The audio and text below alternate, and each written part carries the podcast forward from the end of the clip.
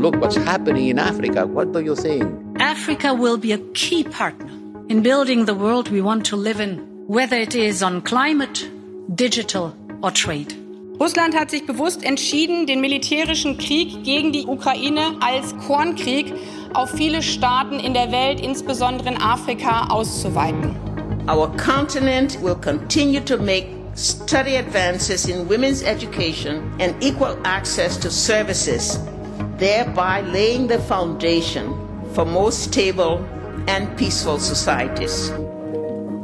Afrika wird gerade hinsichtlich der Klimakrise und Energiegewinnung für die deutsche Außenpolitik ja immer wichtiger. Megatrends wie Globalisierung, wie Digitalisierung bieten dem afrikanischen Kontinent große Chancen, stellen aber eben auch enorme Herausforderungen dar, auch weil immer neue externe Player versuchen, ihre Interessen in Afrika durchzusetzen. Wie tiefgreifende Umbrüche und neue Perspektiven den Kontinent prägen und wie afrikanische Akteure diesen mitgestalten.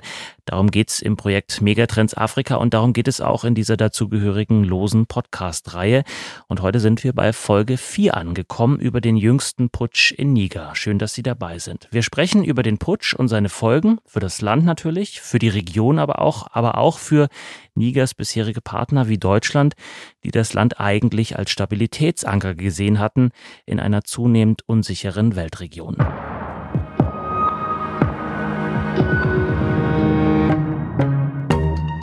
Und als Expertinnen heute mit dabei sind aus der SWP-Forschungsgruppe Afrika und Mittlerer Osten Lisa Tschörner. Sie hat selbst lange Zeit in Niger gelebt und forscht auch entsprechend lange dazu. Und Dr. Dennis Tull, er leitet das Projekt Megatrends Afrika. Herzlich willkommen Ihnen beiden. Hallo.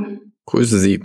Und mein Name ist Dominik Schottner. Schön, dass Sie eingeschaltet haben. Frau Tschörner, Ende Juli hat das Militär in Niger geputscht und hat den demokratisch gewählten Präsident Mohamed Bazoum abgesetzt. Können Sie uns sagen, warum die das gemacht haben?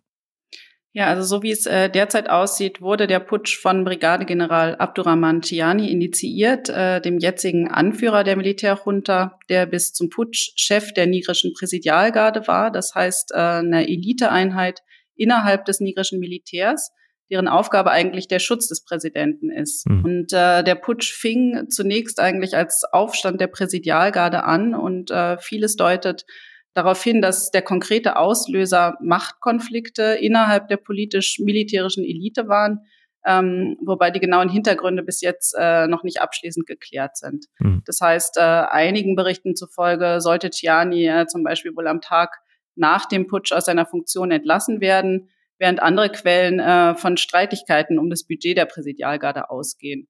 Außerdem äh, gibt es auch viele Spekulationen über eine mögliche Implikation von Basums Vorgänger Mahamadou Issoufou, zu dessen engsten Vertrauten Tiani gezählt hat. Ähm, was aber auf jeden Fall feststeht, ist, dass Basum dabei war, Teile der Militärführung zu erneuern, was eben auf interne Spannungen zwischen der Regierung und der Armee hindeutet. Das heißt, wenn ich das mal zusammenfasse, alles Gründe, die äh, innenpolitisch, machtpolitisch zu sehen sind, die jetzt vielleicht mit Deutschland, mit deutschen Medien auch jetzt erstmal gar nicht so wahnsinnig viel Berührungspunkte haben. Trotzdem würde ich behaupten, Herr Tull, hat der Putsch in deutschen Medien sehr viel Aufmerksamkeit erhalten. Stimmen Sie dem zu? Und wenn ja, warum ist das so? Ja, das hat sicherlich äh, für Aufmerksamkeit gesorgt. Äh, wahrscheinlich zum einen, weil es nun der, der sechste Putsch in, in Westafrika innerhalb von, von weniger als drei Jahren war. Davor gab es ja zwei Putsche in, in Mali, zwei Putsche in Burkina Faso, ein Putsch äh, in Guinea. Und äh, das ist natürlich eine, eine ganze Verkettung. Aber der Hauptgrund aus meiner Sicht ist natürlich, dass äh, Niger eben im, im außenpolitischen Diskurs in Deutschland, in Europa, auch unter französischer Führung sicherlich ähm, in den letzten Jahren zu dem zentralen Kooperationspartner im Sahel deklariert und aufgebaut worden war nachdem die Beziehung zu Mali und, und Burkina Faso ja doch äh, aufgrund der Militärputsche dort äh, zerrüttet war, um nicht zu sagen, letztendlich einen weitreichenden Bruch der Kooperation äh, mit Europa herbeigeführt hatten. Und äh, Nigers Präsident Basum hat eben diese Kooperation mit Europa sehr stark verteidigt, auch gegen Widerstände im, im eigenen Land.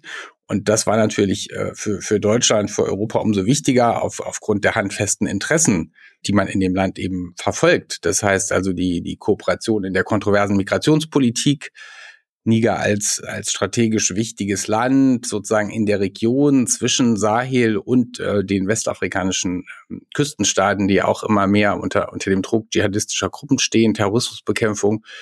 Und für die Deutschen natürlich auch noch nicht ganz zu vergessen, äh, dass der Bundeswehrabzug aus Mali im Rahmen der äh, UN-Mission dort, MINUSMA, äh, teilweise logistisch auch über Niger läuft. Und insofern hat man da auch eben handfeste Interessen äh, in dem Land und deshalb erklärt es auch wahrscheinlich die Aufmerksamkeit. Wie haben denn, Herr Tull, die unmittelbaren Nachbarstaaten Nigers reagiert? Mali hatten Sie angesprochen, Burkina Faso, aber auch Tschad, Nigeria. Was haben die ähm, zu dem Putsch gesagt? Wie haben die sich dazu verhalten? Naja, vereinfacht, glaube ich, kann man von einer Zweiteilung der Region sprechen. Äh, zum einen die Länder, die eben selber Militärputsche erlebt haben, wo Militärs an die Regierung sind. Bei denen hat der Putsch sicherlich Freude ausgelöst. In Guinea, Mali, Burkina Faso, ähm, weil die nun natürlich auch nun sozusagen auf einen like-minded Partner äh, hoffen und aus der Isolierung heraus wollen, die ähm, der Rest der, der Region, nämlich im Rahmen der westafrikanischen Wirtschaftsgemeinschaft ECOWAS, die ja versuchen, gegen Putsche vorzugehen. Und auf dieser Seite eben stehen jetzt insbesondere Nigeria, Senegal, äh, Côte d'Ivoire, die eben diesen Flächenbrand von, von militärischen Machtergreifungen bremsen wollen. Äh, und die bisherige Strategie der ECOWAS im Umgang mit den Putschen war halt relativ, ähm, naja, zahnlos, würde ich sagen. Mhm. Denn wie, wie reagiert ECOWAS üblicherweise, wenn ein Putsch passiert? Es gibt Sanktionen, es gibt diplomatischen Druck, Druck hin, um wieder eine Rückkehr zu einer zivilen und verfassungsmäßigen Ordnung zu erwirken im Rahmen einer, einer Übergangszeit. Das funktioniert im Einzelfall relativ okay. Das Problem ist, dass es natürlich offensichtlich keine präventive Wirkung hat, um den nächsten Militärputsch sozusagen zu verhindern und das Kalkül von Militärs andernorts zu beeinflussen, die vielleicht eben auch politische Ambitionen haben und einen Putsch ins Auge fassen. Und Niger war deshalb sozusagen, wie man so schön sagt, der eine Putsch zu viel. Da wurde eine rote Linie überschritten aus Sicht der ECOWAS und, und daher kam dann auch diese massive Drohung einer militärischen Intervention, um den Putsch rückgängig zu machen, aber eben auch, glaube ich, ein Signal eben in die Region zu senden, auch an die Militärs in der Region, dass man eben nicht mehr so über diese Putsche hinweggehen wird, sondern dass äh, gegen die aggressiv äh, vorgehen wird. Aber am Ende hat die Militärführung in Niger jetzt die Forderungen der ECOWAS nicht erfüllt und Basum nicht wieder eingesetzt. Frau Tschörner, warum war jetzt der Putsch also erfolgreich? Ähm, ja, also was innenpolitisch für den Erfolg des Putsches äh, maßgeblich war, das war einerseits ähm, die geschlossene Unterstützung des Militärs, aber auch gleichzeitig äh, der große Zuspruch, den die Putschisten von Seiten der Bevölkerung bekommen haben. Also nachdem äh, am 26. Juli, also am Tag des Putsches, erstmal äh, gar nicht klar war, wie sich das Militär gegenüber der revoltierenden Präsidialgarde verhalten würde, hat sich die Militärführung eben dann doch am folgenden Tag geschlossen hinter die Putschisten gestellt. Und äh, der plausibelste Grund dafür ist, äh, dass es offenkundig schon länger Differenzen zwischen Basum und dem Militär gab, ähm, die schon in die Zeit zurückreichen, als Basum äh, noch Innenminister war. Äh, wobei es hauptsächlich um den Umgang mit der Sicherheitskrise ging. Und äh, zwar hat Basum einerseits mit seiner sogenannten Politik der ausgestreckten Hand ähm, aktiv den Dialog mit dschihadistischen Gruppen gesucht und in dem Zusammenhang zum Beispiel ähm, auch äh, ja im Zuge von Verhandlungen Gefangene entlassen, ähm, was vom Militär klar abgelehnt wurde. Und äh, andererseits hat sich Basum aber auch äh, deutlich von den Militärregierungen in Mali und Burkina Faso distanziert äh, und gleichzeitig die Militärkooperation mit westlichen Ländern, äh, vor allem mit Frankreich, ausgebaut ähm, wovon die Armee natürlich profitiert hat, was aber gleichzeitig auch die notwendige operationelle Zusammenarbeit äh, auf regionaler Ebene im militärischen äh, Bereich so gut wie unmöglich gemacht hat. Ähm, und das wurde eben auch äh, als strategischer Fehler gesehen äh, von, von der Militärführung in Niger. Mhm. Ähm, ja, und dass sich aber seit dem Putsch bis heute äh, fast täglich tausende Menschen auf den Straßen versammeln, äh, in der Hauptstadt hauptsächlich in Niamey, ähm, die die Militärjunta unterstützen, das ist ähm, auch ein ganz wichtiger Faktor, äh, der zum Erfolg des Putsches beigetragen hat.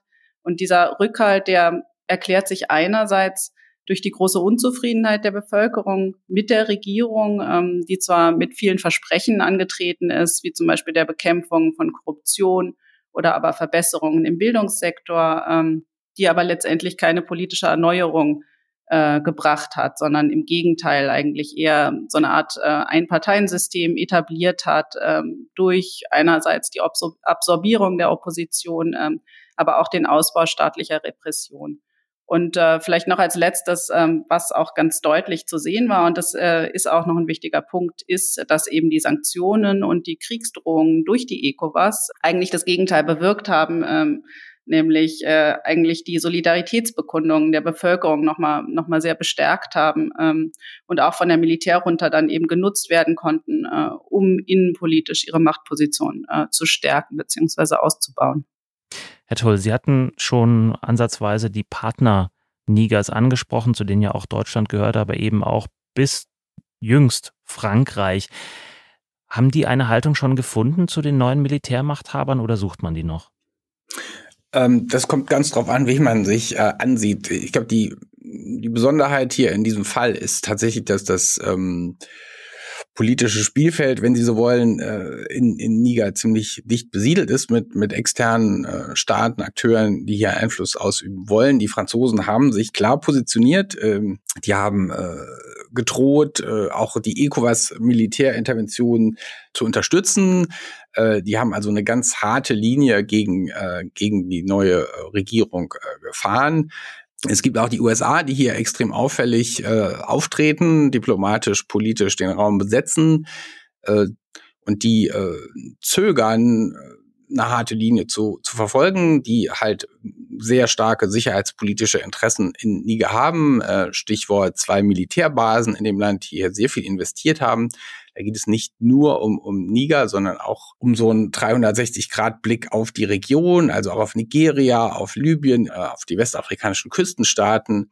Insofern ist das eine, eine wichtige Plattform für das amerikanische Militär geworden und daher zeigt sich, dass die USA hier so ein bisschen mehr Realpolitik äh, verfolgen.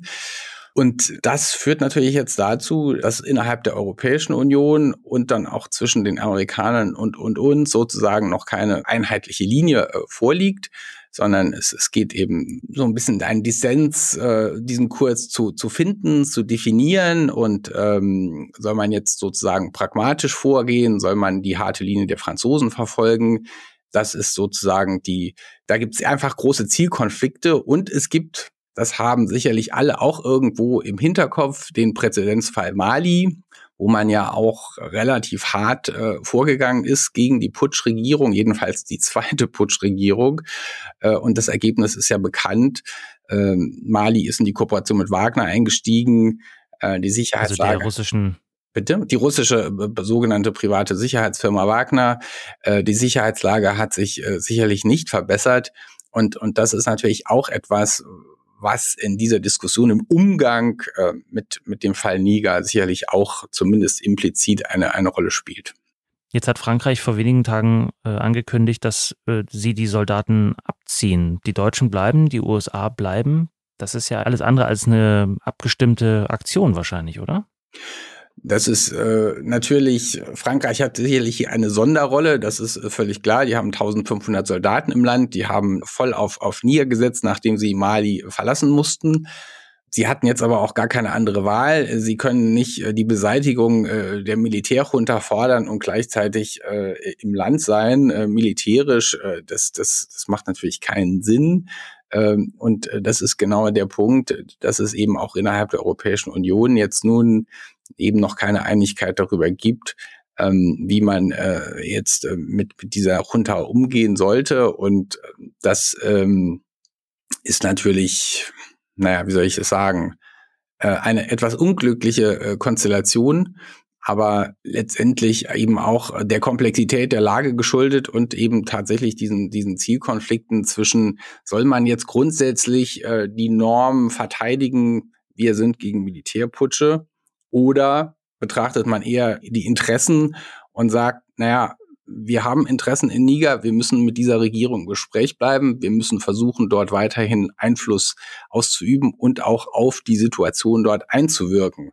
Und äh, ich glaube jetzt nicht, dass jetzt hier Sanktionen das sehr effektive Mittel sind. Das ist wahrscheinlich eher symbolisch und dürfte dazu führen, dass in der Tat in, in Niger äh, sich die Reihen hinter der Militärregierung eher schließen, um sozusagen gegen den externen Gegner oder Feind, sei es nun ECOWAS, sei es Frankreich, sei es Europäische Union, äh, vorzugehen.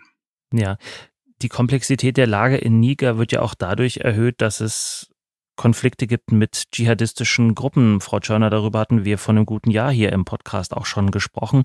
Und damals haben Sie Folgendes gesagt. Da sind vor allem die ähm, Akteure vor Ort gefragt. Und ich denke, dass ähm, Deutschland oder Europa da unterstützend äh, aktiv werden kann, wenn das von den ähm, verschiedenen Parteien gewünscht wird ähm, und mit Expertise oder finanziellen Ressourcen ähm, Niger zur Seite stehen kann. Aber letztendlich müssen die lokalen Akteure im Vordergrund stehen und ähm, aushandeln, welche Lösungen ähm, für sie dort ähm, gewünscht sind. Jetzt haben sich die Vorzeichen geändert. Die Regierung ist eine andere. Würden Sie diese Aussage von damals jetzt nochmal wiederholen? Also ich denke, wie Dennis Tull gerade schon gesagt hat, dass äh, Deutschland und Europa auch weiterhin ein Interesse daran haben, ähm, in Niger weiter aktiv zu bleiben. Und ein Grund ist eben äh, der Kampf gegen dschihadistische Gewalt. Ähm, mit welchen Partnern äh, das in Zukunft jetzt möglich sein kann und welche Mittel dafür äh, gewählt werden sollten, das muss man natürlich jetzt schauen. Ähm, ich hatte ja damals in unserem letzten Podcast schon gesagt, dass äh, sich das Problem dschihadistischer Gewalt in Niger äh, meiner Meinung nach nicht allein mit militärischen Mitteln lösen lässt. Und äh, ich denke, dass gerade die Tatsache, dass jetzt auch in Niger die vom Westen aufgebaute Armee ähm, den demokratisch legitimierten Präsidenten des Landes abgesetzt hat, äh, der sich aktiv für die Suche nach einer politischen Lösung äh, der Sicherheitskrise eingesetzt hat, dass, ähm, dass das einmal mehr Anlass dafür sein sollte, die bisherige Strategie ähm, der militärischen äh, Tüchtigung äh, zu hinterfragen und vielleicht den Fokus auch wieder mehr auf zivile, äh, bürgernahe, nähere äh, Konfliktlösungsmethoden zu legen, ähm, die mehr im präventiven Bereich ansetzen. Und äh, dafür könnte zum Beispiel die Zusammenarbeit auf dezentraler Ebene mit äh, demokratisch orientierten Teilen ähm, der Zivilgesellschaft, aber auch mit den Kommunen weiter ausgebaut werden, weil die Verwaltung der Kommunen nämlich von den Putschisten nicht ausgetauscht worden ist. Das heißt, die gewählten Bürgermeister sind weiterhin im Amt, ähm, womit man auch dem Dilemma ähm, entkommen könnte, im Interesse längerfristiger Ziele wie der Bekämpfung dschihadistischer Gewalt äh, autoritäre Machthaber zu unterstützen. Ähm, was für jegliche Art der Unterstützung natürlich aber auch weiterhin gelten sollte, ist, äh, dass die Federführung von Maßnahmen bei den äh, lokalen Akteuren liegen muss, äh, wie ich das ja auch äh, damals schon gesagt hatte, um eben wirklich kontextspezifische äh, und nachhaltige Ansätze zu entwickeln und umzusetzen. Glauben Sie, Frage an Sie beide, dass äh, Olaf Scholz seine Aussage von vor einem guten Jahr wiederholen würde, als er gesagt hat, Niger ist ein Land, Zitat, mit dem wir eng zusammenarbeiten und das für uns sehr zählt, jetzt vor den veränderten Vorzeichen. Sie hatten zwar gerade angesprochen, die Bürgermeister auf kommunaler Ebene ist alles noch beim Alten geblieben, aber an der Spitze des Staates steht ja jetzt jemand anders. Also ich würde sagen, äh, es bleibt dabei, dass, dass Niger ein, ein wichtiges Land ist, in dem Deutschland und Europa wichtige äh, und substanzielle Interessen verfolgen. Insofern kann man die nicht einfach an der Garderobe abgeben, äh, wenn sich dort die, die Regierung äh, verändert. Ähm, natürlich ist das ein extrem volatiler Kontext. Natürlich war man vielleicht ein bisschen zu optimistisch, was die innenpolitische Situation in, in Niger betrifft. Aber ich glaube, wenn man mittel- und langfristig äh, Ziele und Interessen ansieht, äh, dann muss man auch einen Kurs äh, durchhalten, äh, auch wenn man jetzt vielleicht kurzfristig Anpassungen vornehmen muss und jetzt nicht so tun kann, als sei nichts passiert.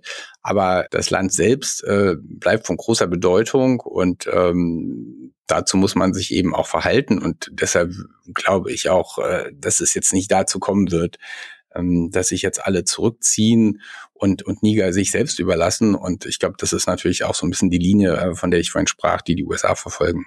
Hm. Frau Schörner, gehen Sie da mit? Äh, ja, ich gehe ich geh da mit. Ähm, Deutschland hat sich ja bislang hinter die ECOWAS gestellt, um, um wie es so schön heißt, ähm, afrikanische Lösungen zu unterstützen, wobei es natürlich auch nicht die äh, eine afrikanische Lösung gibt. Ne? Also die Haltung der ECOWAS, äh, das haben wir ja jetzt gesehen, habe ich auch schon angesprochen, hat den Putschisten eher geholfen, äh, als sie von ihrem Vorhaben abzubringen. Ähm, deswegen denke ich äh, wirklich, dass diese Haltung ähm, dringend überdacht werden muss, äh, beziehungsweise ja, dass doch Deutschland auch diplomatische Mittel, Wege nutzen könnte, um doch ECOWAS äh, da von diesem scharfen äh, Kurs ähm, zu versuchen abzubringen, ähm, weil äh, ja es viele Gründe eben gibt, warum ähm, ja Deutschland sich auch in, in Niger äh, weiter engagieren sollte. Ähm, auch wenn jetzt, denke ich, eine, das unter einer anderen Prämisse gelten sollte, also eher regierungsfern gearbeitet wird oder mit, mit ähm, der Zivilgesellschaft kooperiert wird äh, und eher Strukturen und, und Organisationen unterstützt werden, die sich zum Beispiel für demokratische Werte einsetzen oder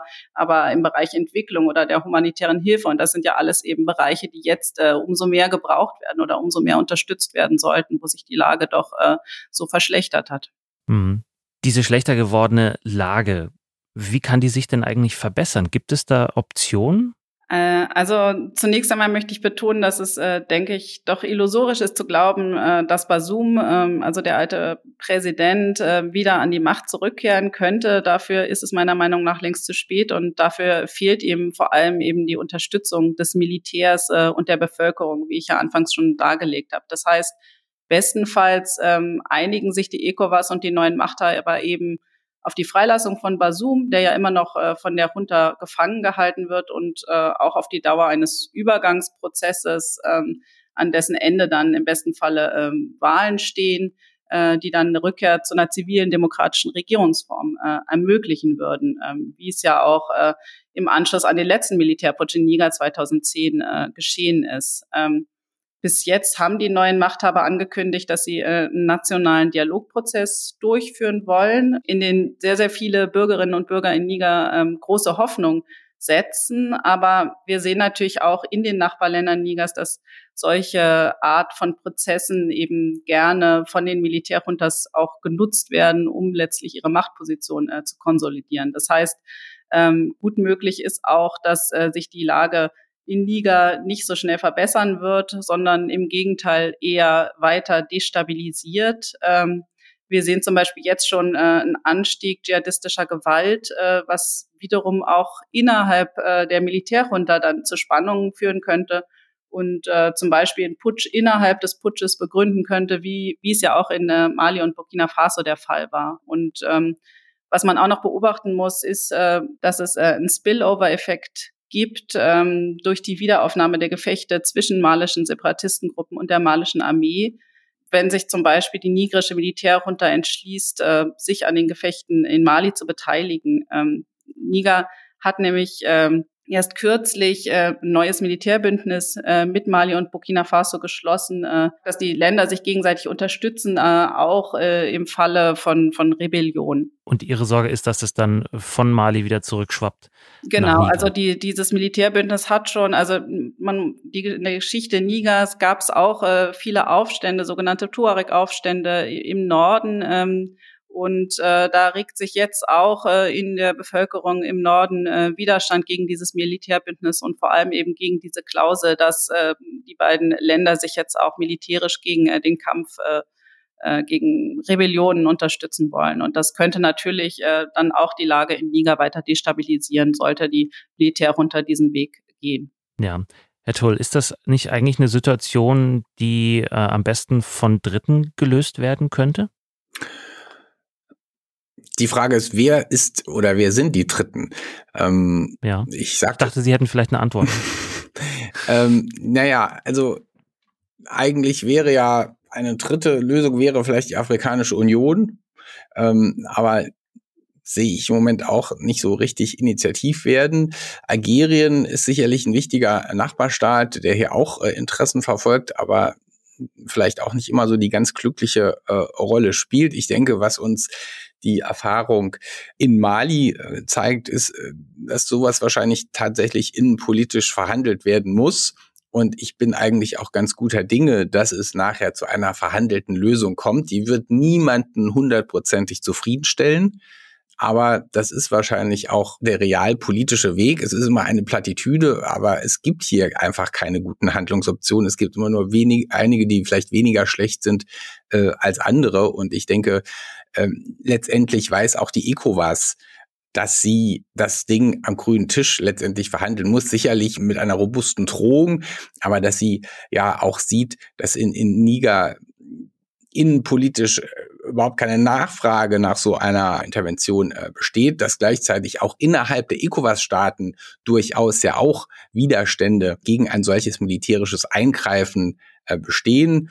Und äh, insofern ist das kein sehr wahrscheinliches äh, Szenario äh, aus meiner Sicht. Und wie gesagt, in Mali äh, hat dieser Druck von außen dann eben eher dazu geführt, dass man Populismus äh, vorangebracht hat, dass man die Verteidigung der nationalen Souveränität äh, propagiert hat und damit die Reihen hinter der Militärregierung letztendlich äh, geschlossen hat. Und ich denke, aus, aus dieser Erfahrung äh, in Mali muss man natürlich auch lernen, abgesehen eben, wie gesagt, davon, dass man vielleicht auch nicht daran interessiert ist, dieses Land in die Arme anderer zu treiben, äh, die man vielleicht dort auch nicht wirklich haben will. Das heißt also kurzum, ich denke, man muss hier mit Augenmaß äh, vorgehen, sicherlich sich hinter die ECOWAS stellen aus europäischer Sicht, aber auch nicht den Bruch oder diese absolute Isolation äh, oder gar eine Intervention befürworten.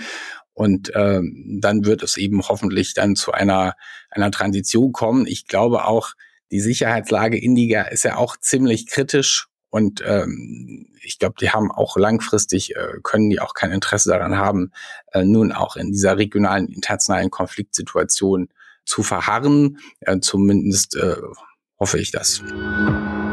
Niger nach dem Putsch. Wie geht's weiter mit dem westafrikanischen Land, sowohl innenpolitisch als auch in den Beziehungen zu Ländern wie Deutschland, Frankreich und den USA? Darüber haben wir gesprochen in dieser vierten Folge der Reihe Megatrends Afrika des SWP-Podcasts. Und zu Gast waren aus der SWP-Forschungsgruppe Afrika und Mittlerer Osten Lisa Tschörner und Dr. Dennis Tull. Vielen herzlichen Dank für die Erklärungen. Dankeschön. Danke Ihnen. Und wenn Sie sich, liebe Hörerinnen und Hörer, weiter einlesen wollen in das Thema, finden Sie wie immer in unseren Show Notes einige Leseempfehlungen über all unsere Neuerscheinungen und auch aktuelle Informationen aus dem SWP Kosmos informiert Sie zum Beispiel unser Newsletter, aber natürlich auch unsere Social Media Kanäle bei LinkedIn und X, ehemals Twitter. Und wir freuen uns, wenn Sie diesen Podcast abonnieren, ihn bewerten und gerne auch weiterempfehlen an andere interessierte Menschen. Mein Name ist Dominik Schottner. Bis zum nächsten Mal. Bleiben Sie neugierig.